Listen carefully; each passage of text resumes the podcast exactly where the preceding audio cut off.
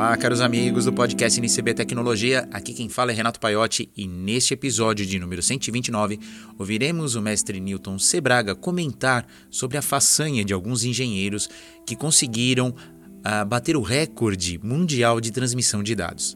Mas antes, vamos ao que rolou de interessante nos bastidores da eletrônica desta semana. Você sabe o que é bom? Bom é Bill of Materials, ou lista de materiais a Mouser disponibiliza a ferramenta BOM, que permite cotar e comprar a lista completa de materiais necessárias para o seu projeto de forma inteligente, rápida e procurando os produtos mais atuais que satisfazem as suas necessidades. Nos bastidores da eletrônica. Chegou recentemente uma notícia aqui para nós do Instituto da Tektronix. Os engenheiros da Tektronix entraram em contato conosco e pediu uma análise do novo lançamento que eles fizeram de um osciloscópio. Uh, e segundo os engenheiros da própria Tektronix, eles tinham levado o conceito de osciloscópio a um novo patamar. Por isso que eles chamaram essa nova linha de Next Gen, o que quer dizer a próxima geração. E assim, eles não estão mentindo. Uh, imagina você aqueles osciloscópios que a gente tem em mente, aquele padrão quadradão, onde você tem uma tela, você tem os botões de ajuste, você tem os conectores, e uh, eles conseguiram compactar isso parecendo um notebook. Ele ficou extremamente compacto. Não só isso, colocaram uma alça, colocaram um sistema de proteção, porque afinal de contas ele é compacto. Ele tem uma tela touch que você pode aumentar, reduzir, fazer os ajustes na tela sem muita necessidade do uso de botões. E o mais interessante, você pode acessar esse osciloscópio remotamente. Para que isso? Uh, muitos técnicos aqui já passaram pela necessidade daqueles é, enfrentar defeitos intermitentes, por exemplo. Uh, isso complica um pouco mais se você precisar de testar placas que estão na indústria. E fica difícil você monitorar isso. Então você coloca o osciloscópio lá, vai fazendo as medições e remotamente você pode acessar o seu aparelho, o seu osciloscópio e fazer as suas análises. Ou se não, de repente, cada ponto tem um osciloscópio desse e o técnico pede para que seja conectado ao osciloscópio e remotamente ele consiga fazer essa análise. Ele é extremamente compacto, ele é leve e o importante é que a configuração dele, é, ele também atende muito, olhando o datasheet dele, uh, para aqueles circuitos digitais de maior precisão. Uh, vale a pena dar uma olhada, links aqui nas descrições. Uh, a série mais básica começa com a série 2, que é o MSO. aí depois vem série 3, 4, a 5 e a 6. Uh, lógico, a 6 ele é um pouco, um pouco mais parrudo, né? maior pela necessidade e pelas configurações que ele tem. Outra coisa que chamou atenção é você poder salvar as configurações. Então vamos supor que você tem um aparelho que dá defeito recorrente na sua oficina, por exemplo você salva ah, os, os parâmetros que você adotou para testar aquele aparelho e toda vez que aquele aparelho entra na sua oficina, você clica lá, puxa lá ah, os padrões de pré-configuração e você ganha tempo em, em termos de ajuste. Esse aparelho possui duas baterias. Uh, segundo o fabricante, ele dura 8 horas de uso e aí ele vem com o carregador, você tira a bateria de dentro do osciloscópio, põe no carregador, carrega a bateria e ela vem duas, porque você pode é, intercalar. Enquanto uma carrega, a outra é utilizada no osciloscópio e assim vai trocando sem a necessidade de você ter que desligar o aparelho ou simplesmente parar a medição. Você coloca a bateria, tira que descarregou e assim vai usando sucessivamente. Outra sacada genial que é, eu notei no uso desse aparelho é para quem compartilha oficina, ou seja, uma oficina tem mais de um técnico. É, se você colocar um braço telescópico, você pode movimentar o osciloscópio de um lado para o outro, sem a necessidade de ficar estático na bancada. Então ele, você consegue de um técnico passar o osciloscópio para outro técnico. E mesmo ele tendo um computador interno, tendo uma tela touch, você pode compartilhar as informações com o computador. Então, se você precisa fazer uma, uma análise de dados, é só conectar ou, como eu comentei, você pode acessá-lo remotamente através de um computador. Agora, além das informações básicas, uh, do datasheet, vou falar do modelo mais básico, que é o MSO 22, que tem dois canais analógicos, e o MSO 24, que tem quatro canais analógicos.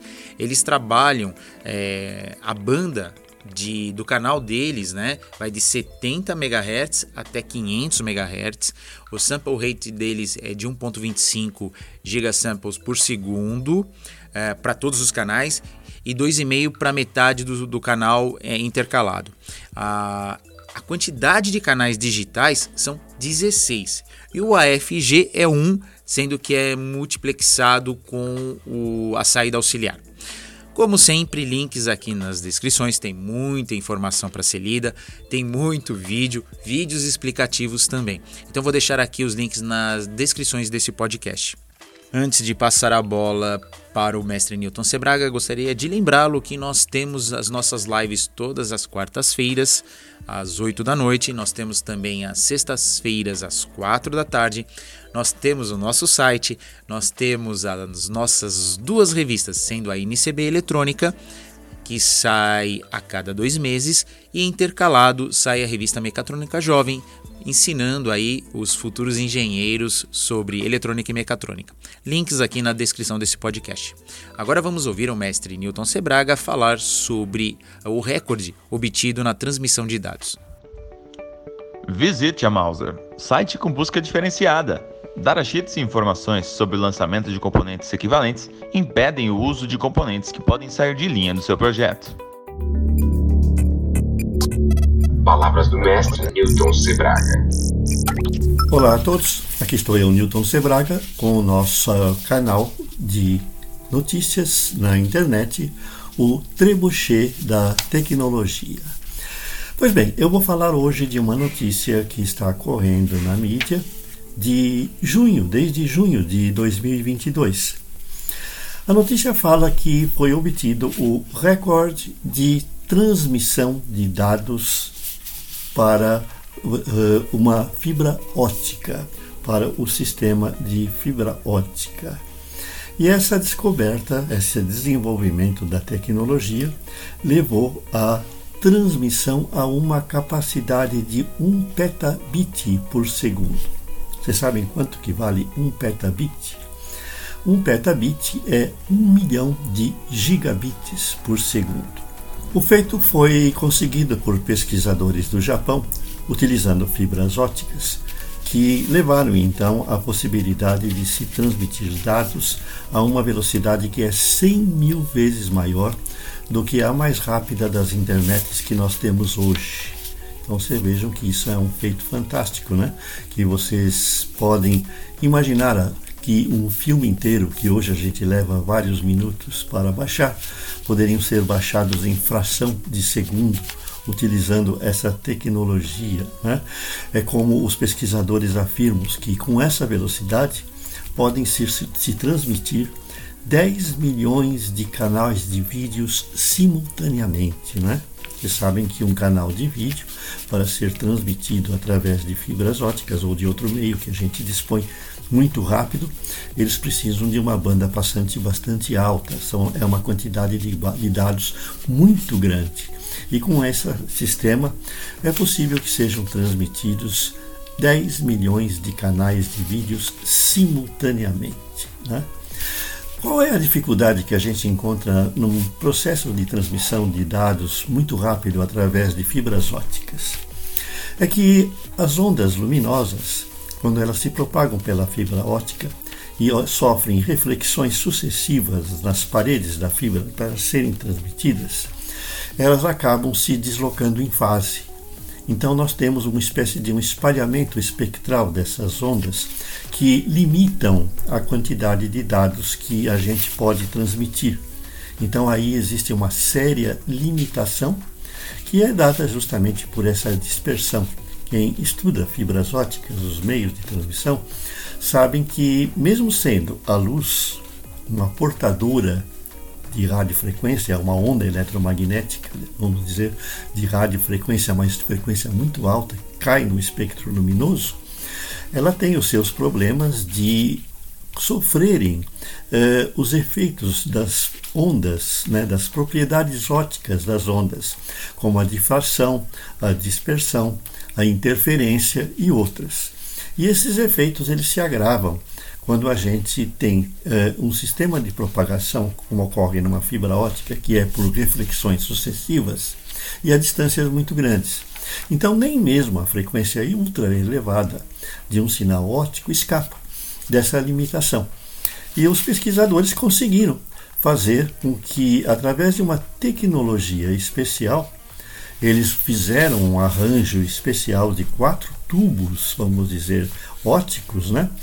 Eles conseguiram uma faixa bastante de 20 terahertz, que é um valor recorde também, e usaram a tecnologia WDM, Wavelength Division Multiplexing, é a multiplexação por divisão de comprimento de onda, que é justamente para contornar esse problema das interferências que ocorrem com os sinais porque se propagam simultaneamente na mesma fibra, a dispersão e outros fenômenos que limitam as possibilidades de termos uma quantidade de dados muito grande sendo transmitidos por uma onda luminosa, mesmo levando em conta que a frequência da onda luminosa é muito alta e que comportaria em outras condições, se não houvessem os problemas, certo, muito mais informação.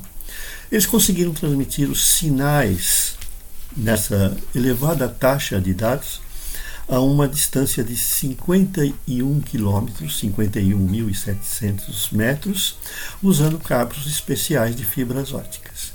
Aí na descrição do vídeo vocês têm o link para a notícia original em inglês com mais detalhes. Se você gostou, inscrevam-se na nossa playlist, deixe o seu like e aguardem a nossa próxima notícia comentada. Até mais!